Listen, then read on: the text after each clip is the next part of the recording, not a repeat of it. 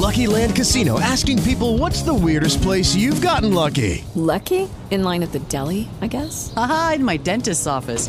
More than once, actually. Do I have to say? Yes, you do. In the car before my kids' PTA meeting. Really? Yes. Excuse me, what's the weirdest place you've gotten lucky? I never win and tell. Well, there you have it. You can get lucky anywhere playing at LuckyLandSlots.com. Play for free right now. Are you feeling lucky? No purchase necessary. Void where prohibited by law. 18 plus. Terms and conditions apply. See website for details. With the Lucky Land slots, you can get lucky just about anywhere. This is your captain speaking. Uh, we've got clear runway and the weather's fine, but we're just going to circle up here a while and uh, get lucky. No, no, nothing like that. It's just these cash prizes add up quick. So I suggest you sit back, keep your tray table upright, and start getting lucky. Play for free at LuckyLandSlots.com. Are you feeling lucky? No purchase necessary. Void where prohibited by law. 18 plus terms and conditions apply. See website for details. O Brasil parou para comemorar. Mengão, tricampeão.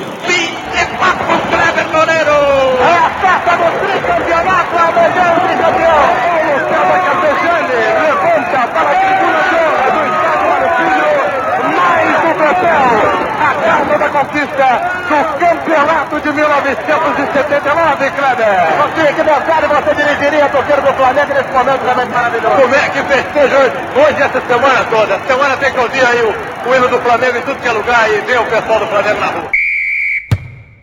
Cinco voltas olímpicas e 72 jogos acumulados. Esse era o saldo do Flamengo na temporada de 1979 até novembro, quando começaria a disputa do Campeonato Brasileiro daquele ano. A campanha na primeira fase foi promissora, com cinco vitórias e dois empates em sete jogos, deixando para trás Grêmio e Bahia. A campanha encheu de otimismo o presidente Márcio Braga, que, em entrevista à revista Placar, profetizou Ninguém irá resistir à nossa marcha. Vamos ganhar o brasileiro, vamos conquistar a Libertadores, vamos ser campeões mundiais. Na segunda fase, o Flamengo enfrentou três paulistas. O São Bento foi goleado no Maracanã por 4 a 0. O jogo contra o Comercial, em Ribeirão Preto, teve contornos de guerra. Além de morteiros, foram atirados no gramado do estádio Palma Travassos, paus e pedras, e houve invasão de campo. O ambiente hostil não parou o Flamengo, que venceu por 2 a 0, gols de Carlos Henrique e Zico.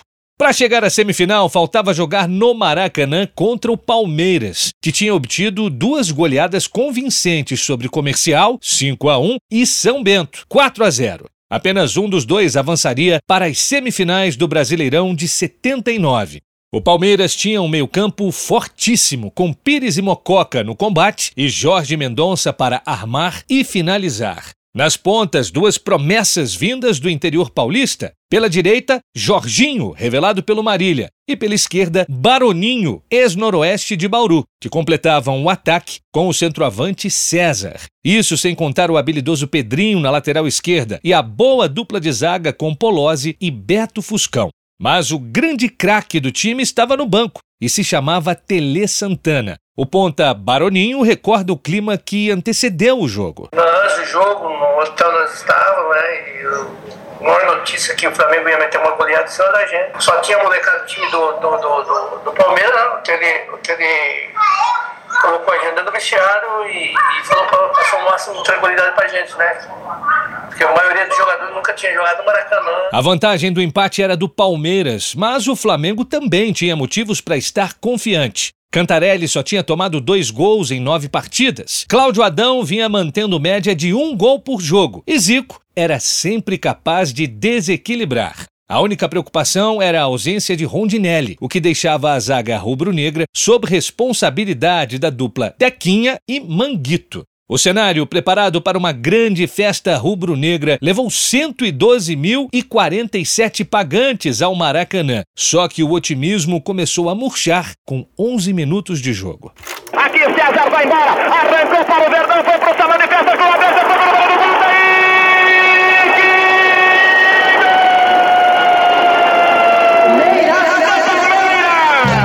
Carlos e Mendonça, sacode o meu povo.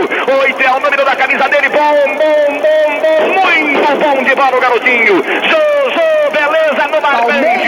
Palmeiras 1, um, Flamengo 0. O gol levantou os cerca de 10 mil alviverdes que encararam a Dutra apostando na classificação. A vantagem de 1 a 0 para o Palmeiras seguiu até o fim do primeiro tempo. Após o intervalo, a perspectiva de eliminação sacudiu o Flamengo, que conseguiu um pênalti antes dos 10 minutos. Vai autorizar o juiz. É fumaça latente de gol para a equipe do Mengão, tricampeão, ajeitando o Zico. Apontou, atirou, gol! Flamengo!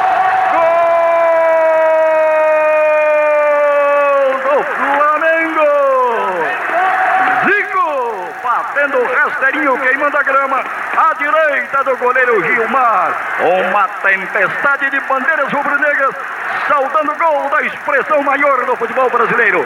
Zico, Deus, é a camisa dele, indivíduo competente, o Zico, tem peixe na rede do Palmeiras. Choveu na horta do Mengão, tricampeão, empata Zico, 1 um a 1 um minutos em cima da pinta desse segundo tempo. O golaço de Zico. O empate bastava para o Palmeiras, mas em vez de se encolher para manter o resultado, o time paulista continuou atacando. Após cobrança de falta de Baroninho pela direita, Carlos Alberto concluiu e colocou o Palmeiras de novo na frente. As coisas pioraram para o Flamengo quando Baroninho iniciou mais uma jogada de ataque, que terminou com a batida de Pedrinho entre as pernas de Manguito e o placar com 3 a 1 para os visitantes. Coutinho, que antes do jogo previa que o jovem time do Palmeiras tremeria no Maracanã, tentou mexer na equipe. Beijoca entrou no lugar de Adílio, mas em vez de criar chances de gol, o atacante baiano só quis saber de confusão. Deu um soco no rosto de Baroninho e uma cotovelada em Mococa. Beijoca foi mandado para o chuveiro pelo árbitro gaúcho Carlos Sérgio Rosa Martins e as coisas pioraram com um a menos. Palmeiras agora fica de pé para pé, metendo o chocolate no Mengão. Valenciana para Pedrinho, recolhendo pela meia, tentando fugir, virando o jogo na esquerda para Baroninho. Recolhendo o garoto, Camaraleza vai embora. Viu o buraco, abriu, clareou, miolo, fugiu no salão de festas, levantou para Jamário de cabeça. E...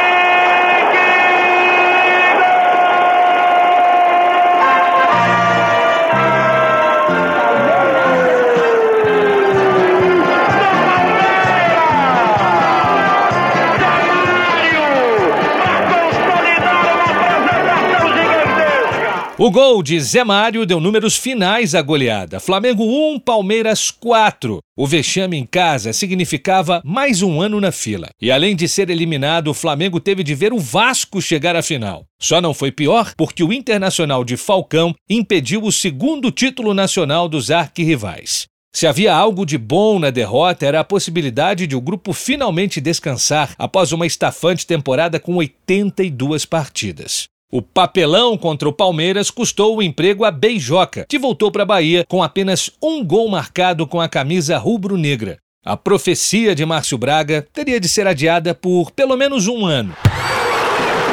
Flamengo, os meus olhos estão brilhando, meu coração palpitando de tanta felicidade.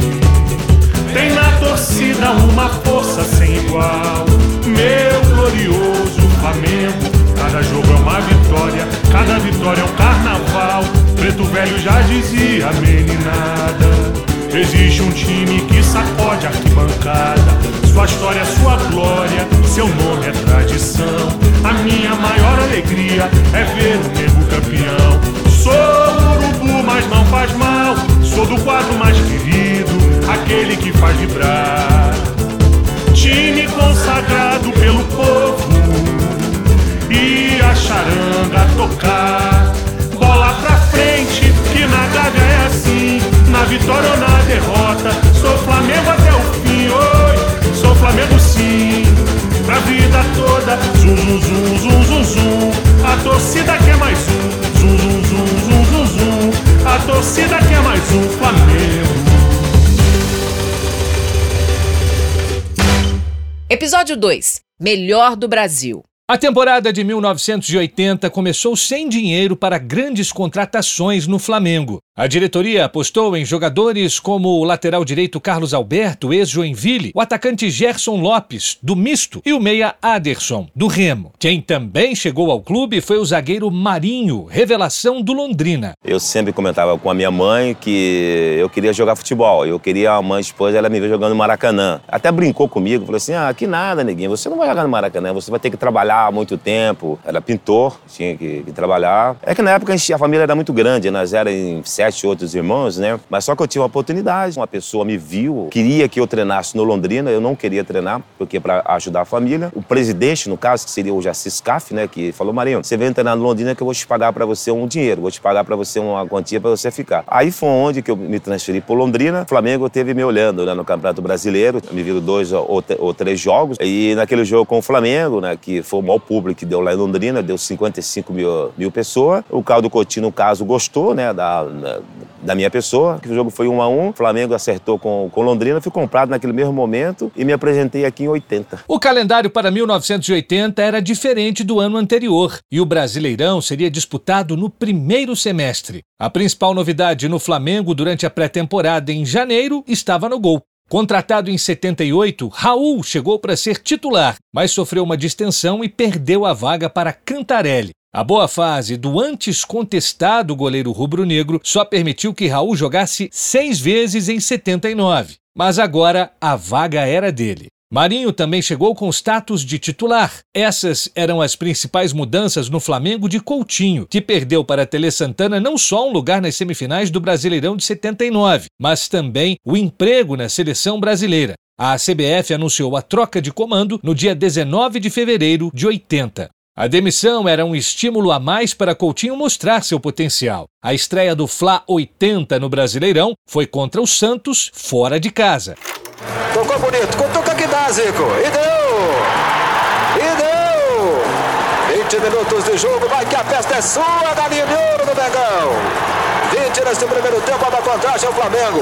Numa jogada brilhante do ponteiro direito, Reinaldo. Mas João Paulo perdeu, não foi à frente, não procurou a recuperação. E o jogador Reinaldo acabou tocando certo para Zico. O gol estava à sua disposição. E ele, com muita tranquilidade, só tocou no cantinho direito, esquerdo da meta de Marolá. O primeiro gol acontece no Morumbi do Flamengo.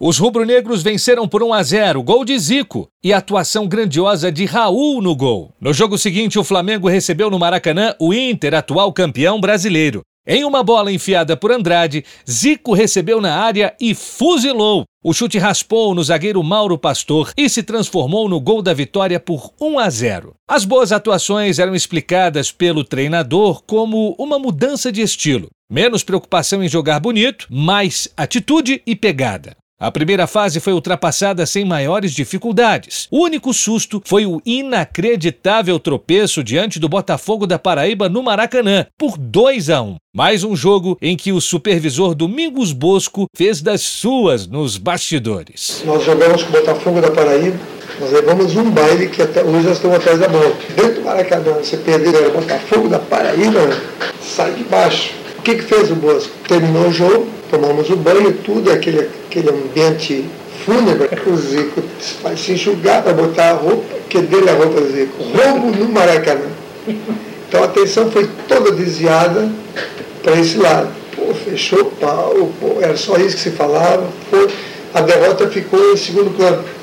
Então foi digerida dessa forma, todo mundo foi, queria saber como é que foi bem depois que a gente ficou sabendo que quem tinha armado aquilo tinha sido Domingos Bosco. É, ele era um cara realmente fantástico. A camisa 9 do Flamengo era foco de preocupação para Cláudio Coutinho. Integrante do time tricampeão estadual, Cláudio Adão alternava atuações geniais com erros de finalização bizonhos. A diretoria decidiu emprestá-lo ao Botafogo. Na primeira fase do Brasileirão de 80, Tita foi improvisado na posição, mas encontrar um centroavante continuava sendo prioridade.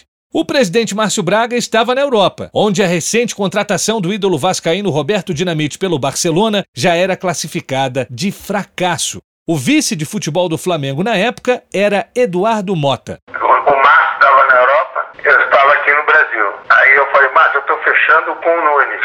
Aí ele disse, não, segura bem o Nunes, pode fechar, porque eu vou levar o Roberto Dinamite.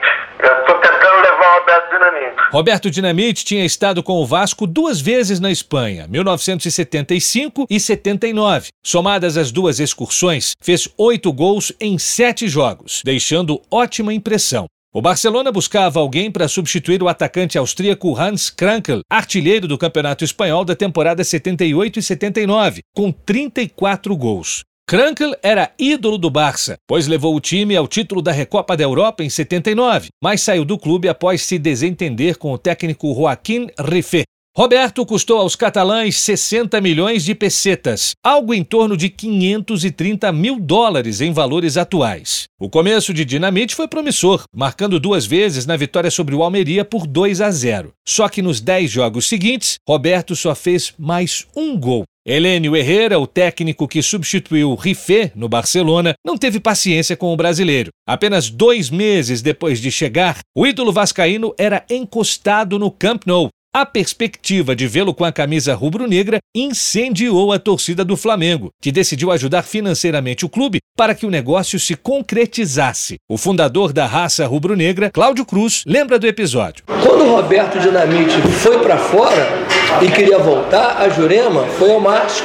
Tivemos juntos algumas vezes. Nós fizemos uns, uns títulos de bronze, ouro e prata que o torcedor ia comprar para ajudar a comprar. Isso foi criado pelo Márcio, pelo Flamengo. O Roberto já estava praticamente assinado com o Flamengo. Márcio Braga foi para Barcelona com o vice-presidente de finanças do Flamengo, Joel Tepé. Os dirigentes rubro-negros foram recebidos por Joan Gaspart, o vice-presidente do clube catalão. Uma bela operação aquela. Convenceu o Juan Gaspar de vender o Roberto sem ter um tostão no bolso. Você imagina o que foi essa conversa. Fui à casa do Roberto, ele ainda era casado com a dona Jurema, tinha uma força de opinião em relação ao Roberto, e ela topou a operação, e o Roberto topou vir. Então voltei a conversar com o Juan Gaspar, já com uma posição do atleta, mas não tinha um tostão, não podia garantir nada. Desistiu.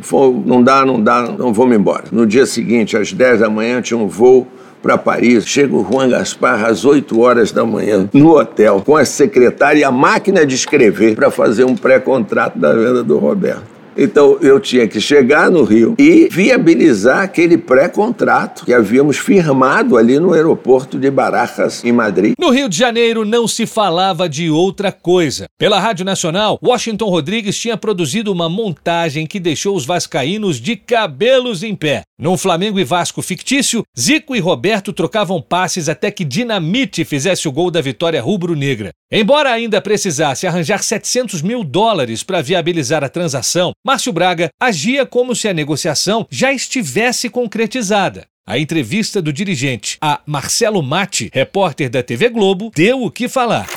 Falta pouco para Roberto vestir a camisa do Flamengo. Quanto vai pagar? Exatamente o que o Barcelona pagou ao Vasco da Gama. Mas pelo que se sabe, o Barcelona nada pagou ao Vasco.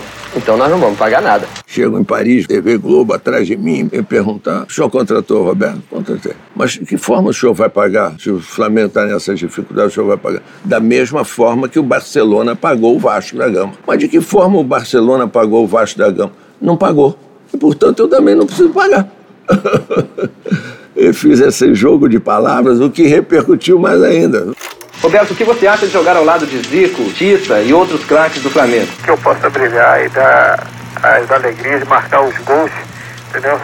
Que a torcida do Flamengo tanto espera. Para evitar o que seria uma tragédia para seus torcedores, o Vasco atravessou o negócio. Como o Barcelona ainda não tinha pago o valor estipulado pela compra de Dinamite, preferiu desmanchar o negócio com o time de São Januário. Para receber o atacante de volta, os vascaínos tiveram que ressarcir os espanhóis de tudo o que tinham gasto até então com Roberto. Um prejuízo pequeno para os cruz-maltinos, perto do que seria ver o ídolo maior virando a casaca. Sem conseguir repatriar o maior ídolo do arte-rival, o Flamengo concluiu a contratação de seu novo centroavante. O escolhido não seria exatamente uma novidade na Gávea.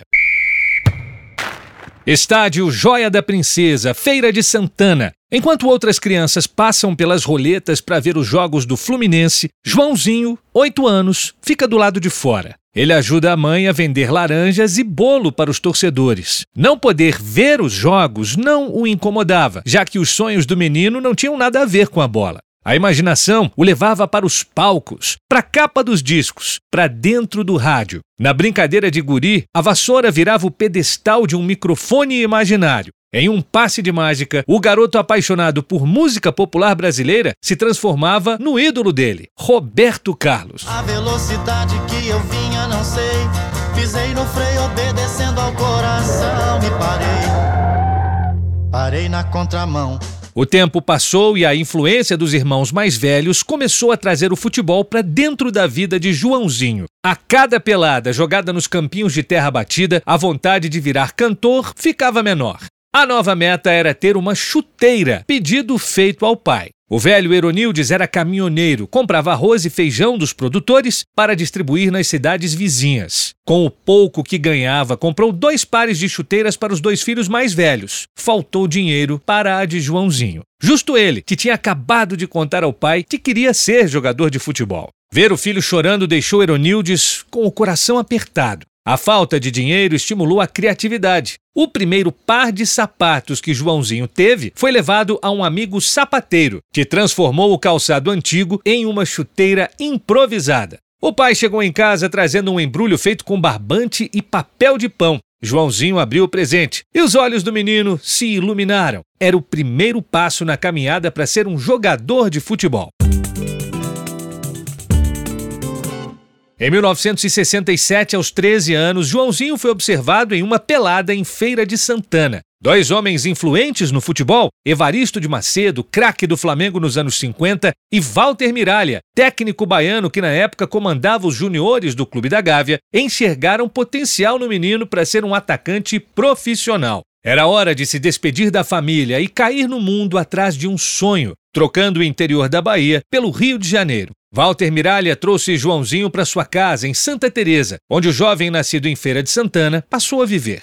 Foram dois meses esperando a primeira oportunidade de treinar no Flamengo. Tempo em que o menino baiano passou a acompanhar os filhos de Miralha em suas travessuras pelo Rio de Janeiro. Joãozinho era criado como se fosse da família e também tinha muita amizade com os filhos de Evaristo. Ainda como dente de leite, Joãozinho conheceu Zico, Rondinelli, Jaime e Cantarelli. Seis anos se passaram. O garoto que chegou a Gávea aos 13 já tinha 19. O ano era 1973 e, em vez de assinar o sonhado primeiro contrato como profissional, o ponta-direita Joãozinho recebeu sua carta de liberação. Ele não seria aproveitado no time principal. Ainda abatido, o jovem recebeu de Mineiro, ex-massagista do Flamengo, um valioso conselho. Pelo estilo de jogo de Joãozinho, Mineiro acreditava que ele tinha o perfil ideal para jogar como centroavante. A sugestão foi aceita. Zagallo comandava o time principal e naquela segunda-feira haveria coletiva entre reservas e juniores. No dia em que faria seu último treino no Flamengo, Joãozinho pediu para jogar como centroavante. Sabendo que era o fim da linha no Flamengo, o garoto baiano jogou com atitude e foi o melhor em campo, atuando na nova posição. Ele marcou quatro gols no treino. Mineiro viu que estava certo, pegou o telefone e ligou para um velho amigo. Do outro lado da linha estava Dequinha, ídolo rubro-negro, ex-volante do time tricampeão carioca em 53, 54 e 55. Dequinha era agora o treinador do Confiança de Sergipe. Mineiro foi direto ao assunto. Estou mandando o atacante que você pediu.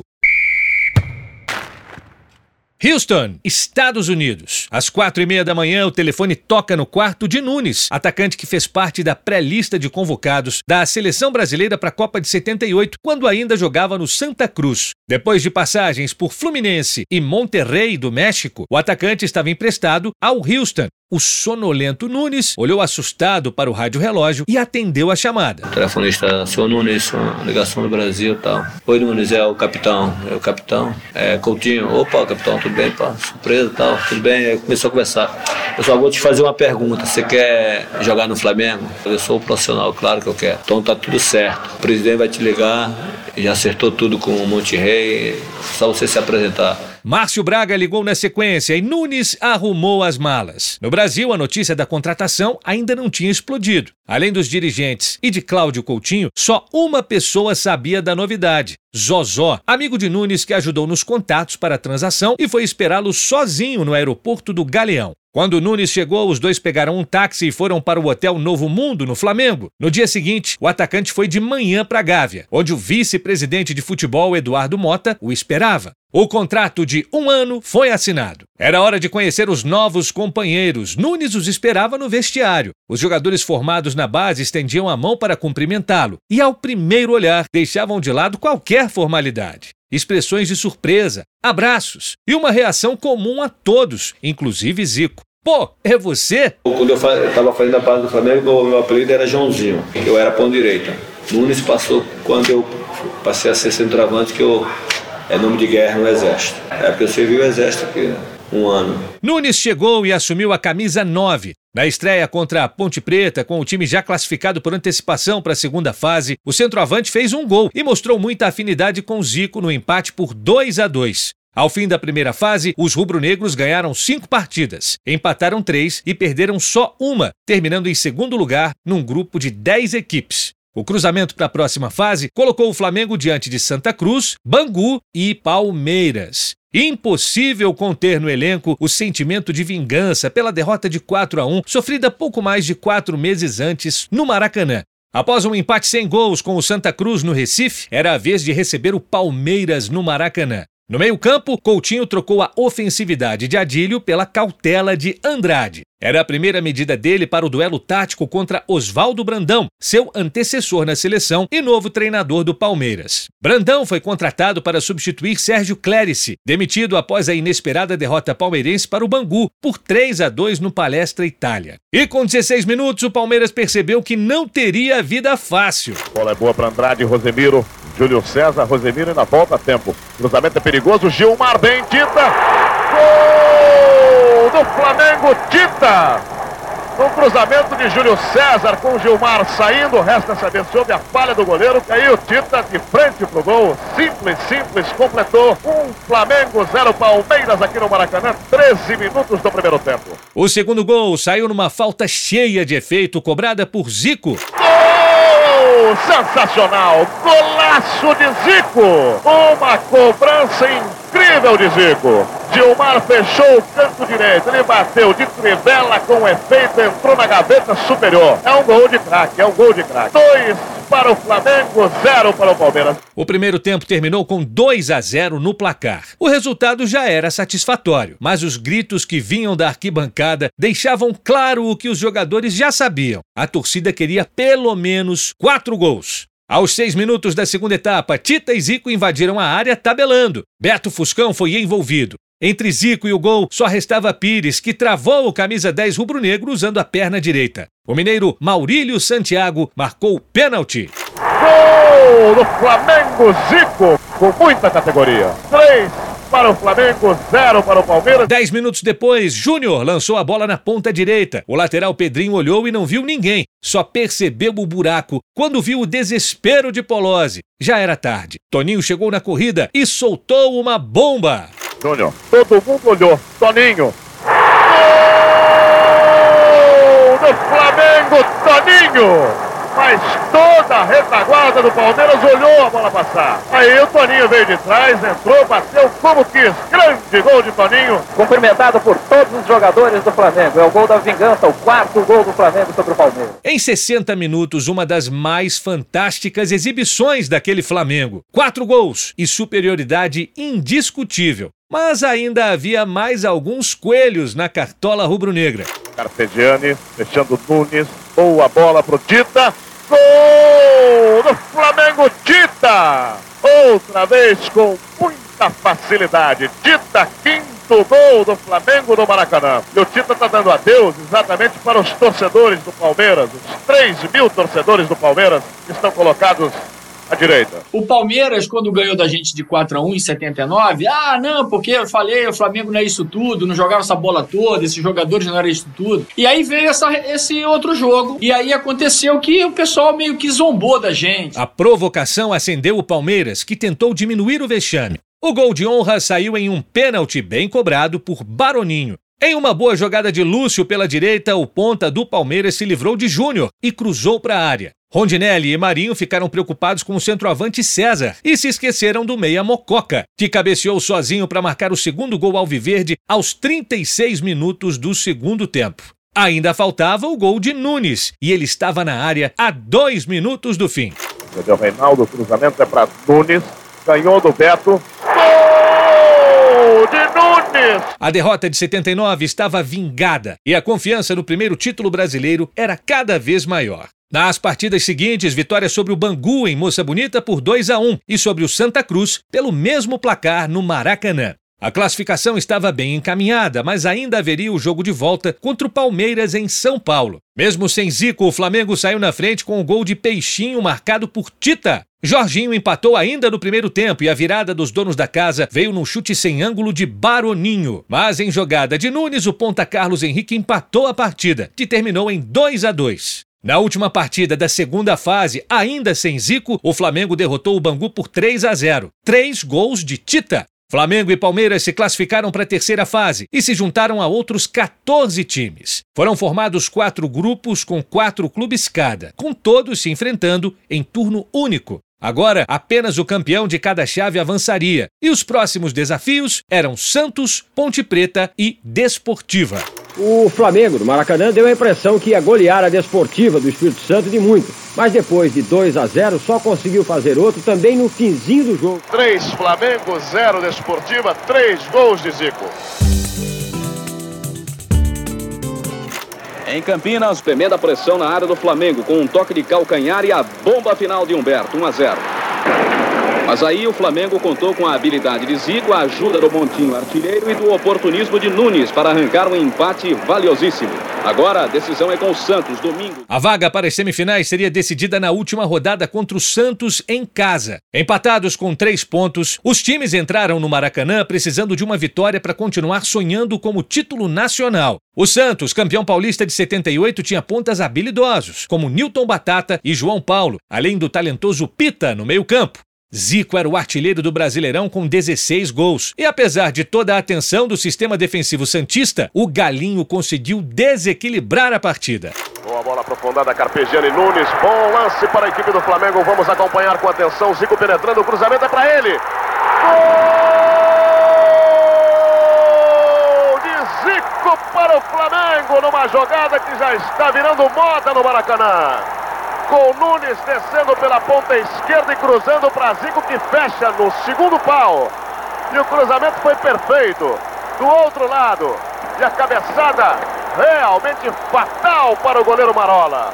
Zico, um para o Flamengo, zero para o Santos. Zico ganhou de pita, ganhou do segundo, do terceiro, penalidade máxima, vai marcar o árbitro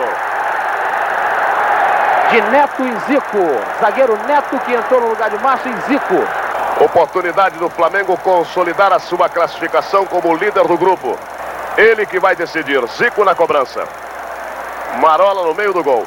12 minutos e 50 segundos, segundo tempo. Expectativa muito grande no Maracanã. Gol do Flamengo, Zico. Cobrando com muita perfeição. Dois para o Flamengo, zero para o Santos. Uma bola muito bem colocada no canto direito do goleiro Marola. Placar de 2 a 0 e o Flamengo nas semifinais. Você tinha pelo menos 7, 8 times em condição de brigar. Próprio São Paulo, Inter. E você tinha entre Flamengo e, e Atlético Mineiro, você tinha metade da seleção. A nível técnico mesmo, de qualidade, Pô, foi o campeonato mais difícil que nós jogamos. Os quatro melhores times do Brasil estavam prontos para as semifinais. O Inter, maior campeão brasileiro com três conquistas, mantinha a base que venceu a disputa do ano anterior. Falcão, Batista e Mário Sérgio eram apenas algumas das estrelas coloradas. O Atlético Mineiro, campeão de 1971 e vice em 77, tinha a segurança de Luizinho na zaga, a pegada de Chicão e a criatividade de Toninho Cerezo no meio-campo, sem contar o poder ofensivo de Palinha, Éder e principalmente Reinaldo. O atacante estava novamente em forma, livre de contusões e disposto a calar aqueles que insistiam em chamá-lo de bichado. A semifinal entre Inter e Atlético era a garantia de que pelo menos um campeão brasileiro estaria na final de 80. No outro jogo das semifinais, dois times em busca da primeira conquista. O time sem adversários no Rio de Janeiro enfrentaria a principal surpresa do campeonato, Dirigido por Mário Juliato, o Curitiba misturava a experiência de Aladim, Escurinho e Wilson Tadei a talentos emergentes como Freitas, meio ofensivo que despertava o interesse de grandes clubes brasileiros, como o Palmeiras. Aqueles dois jogos contra os paranaenses valiam mais que uma vaga na decisão. Se conseguisse a classificação, pela primeira vez o Flamengo teria a chance de disputar a Copa Libertadores da América. Até aquele momento, o único dos quatro grandes cariocas que não tinha disputado a Libertadores era o Flamengo. O Botafogo foi o primeiro em 1963 e depois em 73, e abriu caminho para o Fluminense em 71 e o Vasco em 75 e 80. Estádio Couto Pereira. Primeiro jogo. Tendo força máxima, o Flamengo não se intimidou pelo fato de jogar longe de casa e buscou o ataque. Cortou Júlio César entregando para Júnior. Este na meia canhota para Zico. Dá um breque na bola. Tirou Wilson Tadei do lance. Voltou para Júnior apertando pela direita. Fumaça de gol. Para Zico vai marcar. Apontou. Tirou gol. A finalização perfeita colocou o Flamengo na frente. O segundo gol também foi de Zico, em um chute forte de fora da área aos 14 minutos da segunda etapa. Andrade parou pela direita, desce, agora procura se imiscuir do campo contrário, entrega Zico pelo comando na saída do grande círculo, deu Adílio, quase na chegada da área perigosa, dominou, cortou um, cortou o segundo, que é Almir, entregou a Zico, atirou, golaço! Vitória fora de casa por 2 a 0 e uma vantagem excepcional para decidir a vaga em casa. No jogo de volta, o Flamengo começou relaxado e viu a vantagem diminuir com 20 minutos de partida. Ataque do Coritiba, chegada ali do Wilson Tadei, o gol do Coritiba! Camisa número 10, Wilson Tadei aproveitando o cruzamento que veio da direita. A saída em falso do goleiro Raul. Aos 20 minutos, primeiro tempo de jogo. Um dos carrascos do Flamengo na final do Carioca de 66, o atacante Aladim Esbangu estava no Curitiba e voltou a aprontar para cima do Flamengo. Bola passada para o Luiz Freire. Ele passa pelo Rodinelli, na linha de fundo faz o cruzamento, a chegada do Aladim, bateu de primeira. Gol!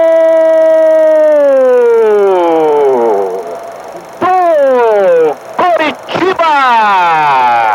Aladim, camisa número 11, batendo de pé esquerdo de chicotada no cruzamento de Luiz Freire.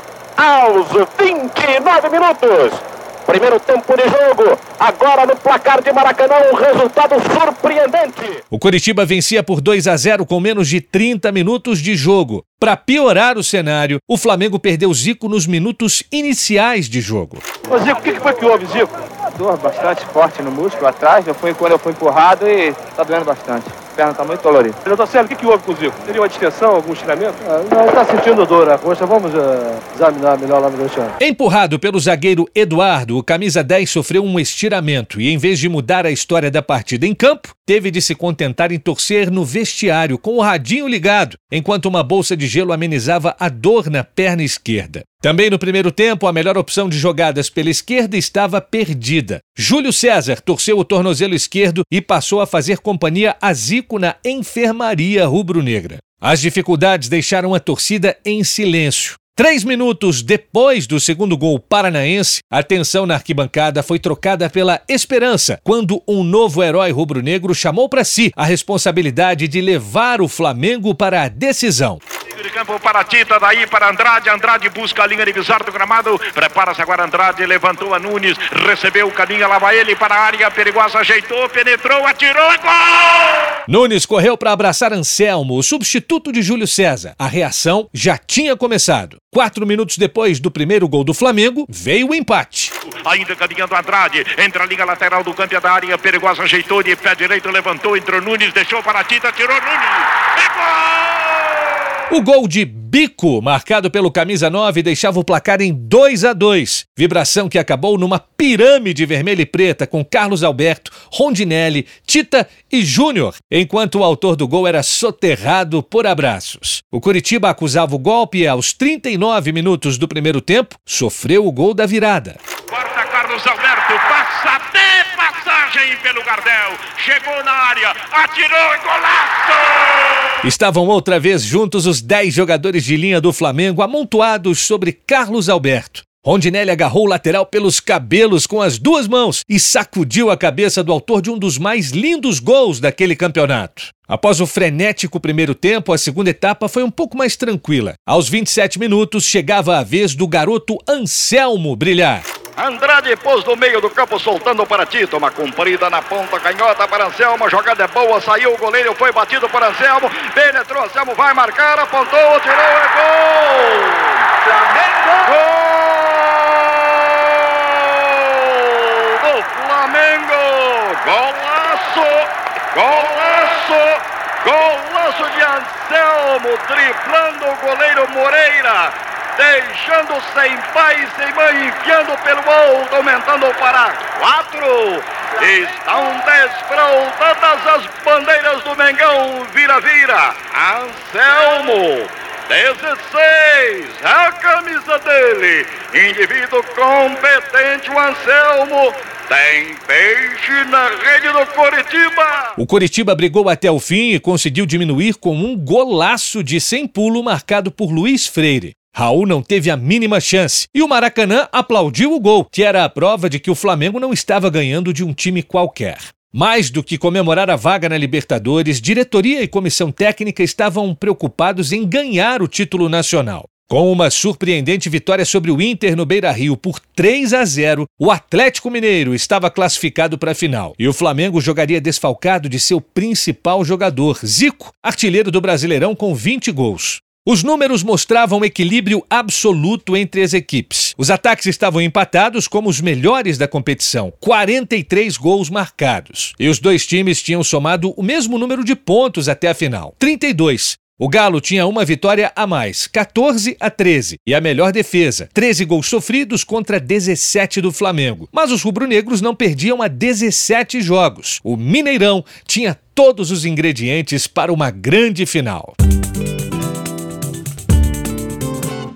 A raça rubro-negra preparou 120 ônibus para levar cerca de 6 mil rubro-negros até Belo Horizonte. Cláudio, o líder da torcida, ia liberando cinco de cada vez para que, quando o comboio parasse para almoçar, não houvesse tumulto.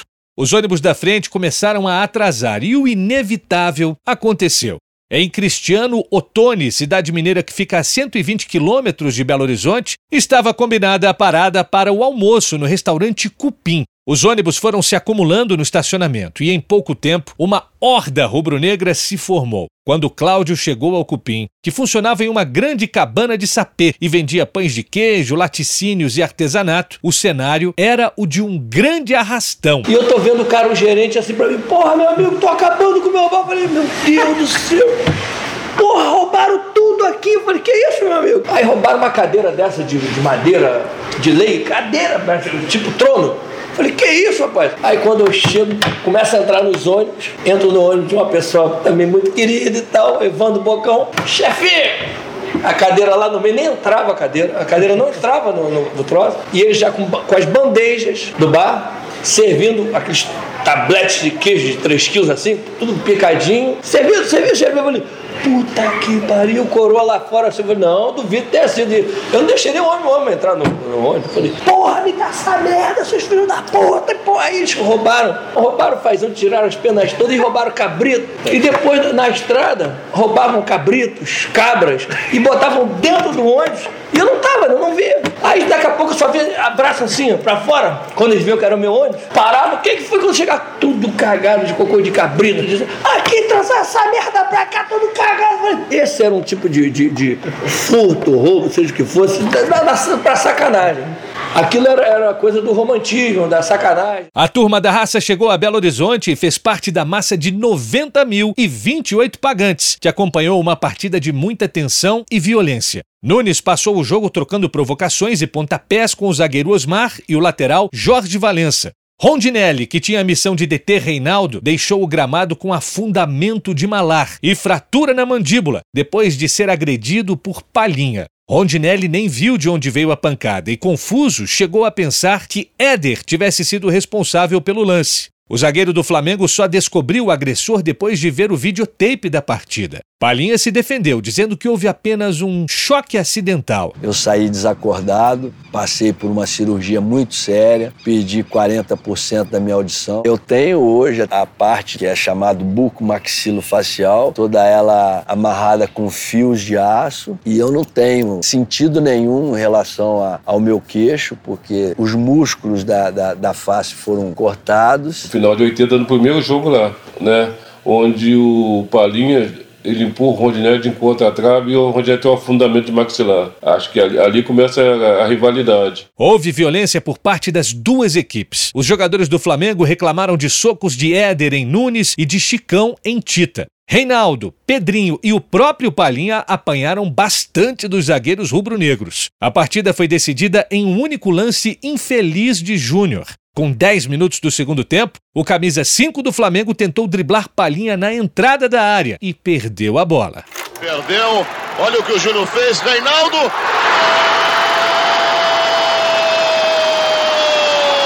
Do Atlético Mineiro num presente de fim de ano. Num presente incrível de Júnior. O Atlético saía de campo com a vantagem do empate na segunda partida. Quando eu entrei no vestiário, eu vejo, eu não vou dizer uma festa, não vou exagerar, mas um clima de euforia. E eu perguntei para o Júnior: Ô Júnior, perdemos o jogo. Ele falou assim: velho, você acha que a gente perde no Maracanã? Somos campeões do Brasil. Isso de uma maneira sem menosprezar o adversário, que era um senhor time, né? Reinaldo, Éder, Cerezo, Palhinha. É uma questão de confiança no taco, sabe? A gente, isso é muito bom. Você não pode menosprezar, achar que você é o bambambam. Bam, bam. Tem que saber se impor, sem ser marrento. Para a raça rubro-negra, o segundo jogo da final contra o Atlético Mineiro começou muito antes da bola rolar. A missão de Cláudio, César e companhia era não deixar que os jogadores do Galo dormissem. O time de Minas optou por se hospedar no Hotel das Paineiras, construção antiga erguida em meio às belezas do Parque Nacional da Tijuca. Ali tinha se hospedado a seleção brasileira nas eliminatórias para a Copa de 70, um lugar bucólico cuja aparente tranquilidade seria quebrada por um pelotão silencioso. Durante a madrugada, cerca de 40 integrantes da raça se embrenharam mata dentro com suas lanternas. Nas mochilas, centenas de fogos e morteiros. Os fios telefônicos do hotel foram cortados para que a polícia não fosse avisada. O grupo se espalhou entre as árvores que cercavam o hotel. Pavios acesos. Em segundos, a mata estava iluminada pelo clarão dos fogos. Quem dormiu, dormiu. Madrugada, aí daqui a pouco aparecia o cerezo, aparecia na, na janela, aparecia não sei quem. Daqui a pouco jogava na frente. Foi a madrugada inteira até, até que lá por volta de umas 4 horas da manhã, 3 e porrada da manhã, tava eu e Alexandre Teixeira, chega um fusquinha da PM com um cabo, porra, viu a gente? Aí eu fui, né? Porra, meu, não, tô querendo levar pra porra, meu, pelo amor de Deus, Flamengo, porra. Ninguém tá querendo violência, ninguém tava batendo em ninguém, ninguém tava atirando morteiro em ninguém, era só pra não dormir. Faz o seguinte, então, vocês descem comigo, que tem que parar, depois vocês dêem um jeito de vocês. Não, tudo bem. Porra, tivemos que descer com os caras escalar aquela porra toda de novo. Chegamos lá 5 horas da manhã e. Eu me lembro que por volta de 8 e pouco da manhã, aí nós já tínhamos terminado todo o troço, os caras não tinham dormido mesmo. Perder no Mineirão não abalou em nada a confiança do elenco dirigido por Cláudio Coutinho. A imensa maioria dos 154.355 pagantes no Maracanã, naquele 10 de junho, era rubro-negra. Com o Zico de volta ao time, a torcida tinha convicção de que o jogo terminaria com o primeiro título nacional e volta olímpica. Na manhã da decisão, Coutinho pediu a Carpegiani para marcar Cerezo, mas ouviu do Meia outra sugestão. A ideia do gaúcho era um revezamento com Carlos Alberto, o encarregado de marcar Éder. No primeiro jogo, os dois atleticanos caíram pelo lado direito da defesa rubro-negra e se deram bem. Coutinho aceitou a proposta. Enquanto Carlos Alberto passou a cuidar de Cerezo, Carpegiani ficou encarregado de parar Éder. O som da multidão fazia o coração dos jogadores do Flamengo bater mais forte. E a mensagem de um companheiro fora de combate mexeu ainda mais com os rubro-negros antes da final do Campeonato Brasileiro. Eu estava voltando de uma anestesia, porque eles queriam me dopar para mim não acompanhar o jogo em si. A minha mulher fez um sinal e tal para que eu fizesse uma mensagem a ela que foi partiu dela. Estou bem, reverta o quadro porque nós temos condições de sair daqui campeão. Essa foi a mensagem, foi lida pelo, pelo Adílio, o Zico endossando a, a mensagem na entrada, eu depois vi o vídeo. Vamos ganhar esse, esse campeonato, vamos virar esse jogo pro Rondinelli, ele está aqui perto da gente. Vamos mostrar essa bravura. O primeiro confronto daquele dia aconteceu no encontro entre Chicão, que pediu cara, e Carpegiani, coroa. José de Assis Aragão jogou a moedinha para o alto e deu Flamengo. Carpegiani pediu campo, esticou a mão para cumprimentar o juiz, mas foi solenemente ignorado. O início de jogo foi marcado pela tensão. Revoltados pela violência sofrida no Mineirão, alguns jogadores do Flamengo entraram de cabeça quente. Tita acertou o joelho de Jorge Valença e Júnior pegou o volante Chicão. Nunes e Palinha continuaram a troca de carinhos que começou no Mineirão. Foi uma covardia do Palinha naquele dia. Me deu um tapa também sem bola. Eu falei, Palinha, futebol é pra homem. Foi legal. Primeiro lance aqui no jogo de volta no Maracanã, ele passou dele um tapa nele também. Ele, porra, não, futebol é pra homem. Tem certos momentos que você não pode aceitar também a covardia só em cima de você. Além da vitória no jogo de ida no Mineirão, o Atlético tinha a lembrança fresca na memória dos 3 a 0 aplicados no Inter dentro do Beira-Rio. Eram motivos de sobra para ter confiança e os mineiros se mandavam para o ataque no início da partida. O jogo era aberto até os seis minutos. Osmar, ninguém o acosta, adiantou, entra agora Andrade, rouba-lhe o couro, entrega cinco. Dá-lhe, garoto, um bolão para Nunes, caminhou, atirou, vai entrando, é gol! Flamengo! número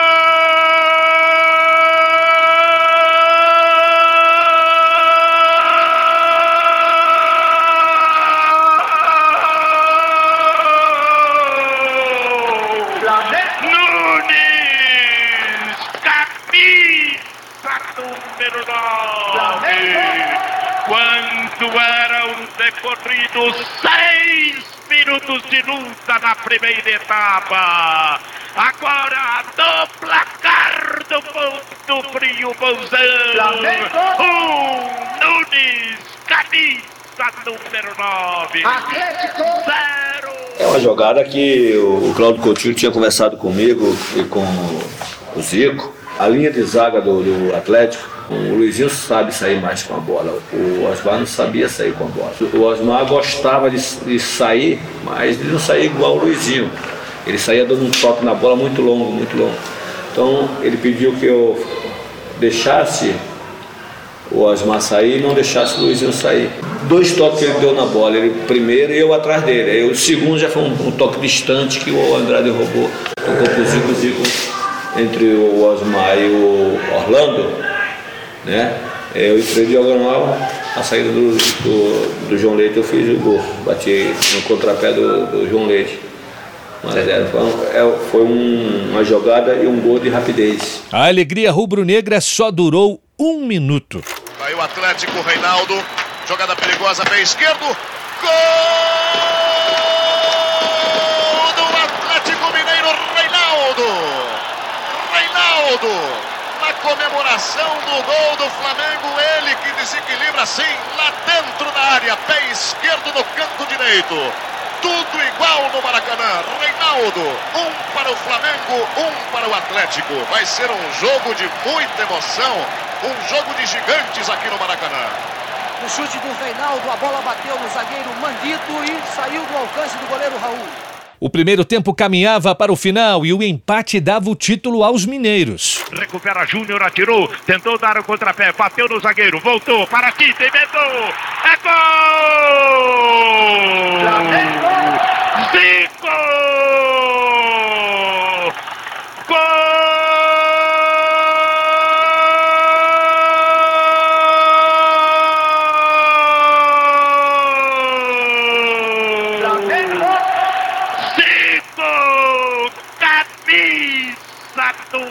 Número 10. Enquanto Zico corria para o banco e comemorava com os reservas, Júnior parecia tirar um peso dos ombros. A falha no gol do Mineirão era apagada com os abraços de Carpegiani, Júlio César e Manguito. O primeiro tempo terminava com a taça a caminho da Gávea. Na busca pelo empate, o Atlético teria problemas para os 45 minutos finais. Luizinho, atingido por Nunes a cinco minutos do intervalo, teve de ser substituído por Geraldo. A partida seguia catimbada e o Galo vivo no jogo. Na esquerda, Éder. Cerezo na grande área. Olha o Reinaldo. De pé direito, gol! Do Atlético Mineiro, Reinaldo. Está contundido, acabou de pé direito, empatando a partida quando subiu e não achou nada Marinho. Dois para o Atlético, dois para o Flamengo, Reinaldo, Reinaldo. Na marca dos 21. O Marinho saltou na bola, não conseguiu pegar, ela passou raspando a cabeça dele e o Reinaldo pegou assim meio de canela, deu uma. E eu toquei na bola, ela nem chegou na rede ainda. Quase que eu pego a bola junto do corpo, assim, né? O Reinaldo era um, fenômeno, né? E ali é esperar para ver se você conseguia neutralizá-lo e tentar ser maior que ele, o que era muito difícil, né? Ele é sempre um grande desafio, mas por outro lado era muito gostoso jogar contra ele, mesmo porque se ele vencesse você, você estava, estaria perdendo para um gênio. E perder para gênio não é demérito nenhum. Era o momento exato para que o time de Procópio Cardoso se beneficiasse de seus especialistas em catimba. Chicão e Palinha discutiam com o árbitro e provocavam os adversários. Reinaldo, machucado, abusou da cera e terminou expulso por José de Assis Aragão. Depois de receber o cartão vermelho, o atacante ainda caiu no gramado tentando ganhar o máximo de tempo. O Atlético perdia um homem capaz de decidir a partida, até mesmo machucado. Apesar de aflito pelo placar empatado, lá na arquibancada, Cláudio teve certeza no momento da expulsão de Reinaldo que o foguetório da raça tinha dado resultado. O, o nervosismo dos caras, jogadas imbecis, assim. Claro que isso é mafioso, mafioso termos, mas é mafioso de paixão, feito por paixão, parceiro. Não foi feito por, por grana, muito menos por agressividade. Era pra não deixar o cara dormir e o Flamengo ser campeão. Ó, e ajudou pra cacete. O estoque de morteiros já tinha acabado, mas com 2 a 2 no placar, a torcida do Flamengo ainda tinha fé e paixão para empurrar o time. O relógio já tinha virado mais um inimigo. Faltavam só oito minutos para o fim do sonho, quando Nunes foi buscar o seu lugar na história do Flamengo. Andrade largou no vazio, Silvestre tentou fechar, chega primeiro Nunes, entra aberta a defesa, bateu no Silvestre, voltou pro Nunes, marcado pelo Silvestre, parou muito, Nunes tentou diante do arqueiro, penetrou, tentou arremate, de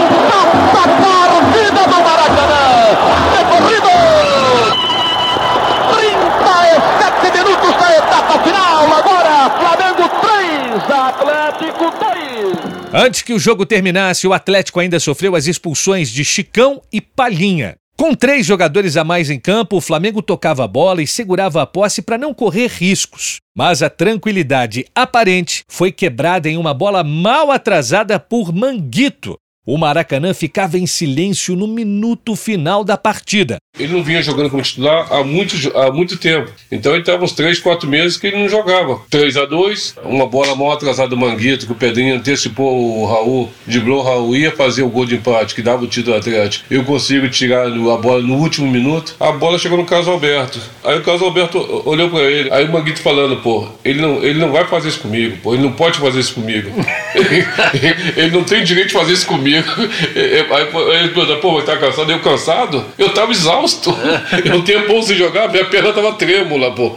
E eu pensei, pô, o Carlos Alberto é meu parceiro, ele não vai atrasar essa bola pra mim. A bola de Pedrinho não entrou graças a Andrade. E os mineiros teriam de esperar a Libertadores para tentar dar o troco. José de Assis Aragão encerrou a partida e a alegria nas arquibancadas e na geral passou literalmente para o gramado. O campo foi invadido por retratos diferentes da euforia rubro-negra. Um homem cruzava o gramado de um gol a outro de joelhos, carregando uma imagem de São Judas Tadeu, o padroeiro do Flamengo. Mesmo chateado por estar na reserva, Adílio abraçou de maneira sincera o técnico Cláudio Coutinho agradecer a Deus poder estar no Flamengo nessa fase, com esses jogadores, com esses dirigentes, com essa torcida.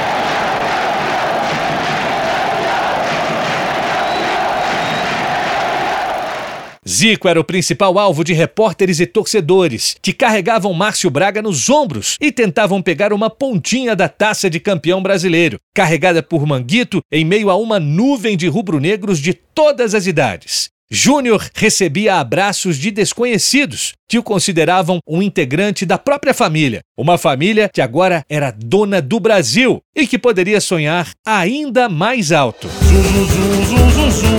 A torcida quer mais um. A torcida quer mais um Flamengo.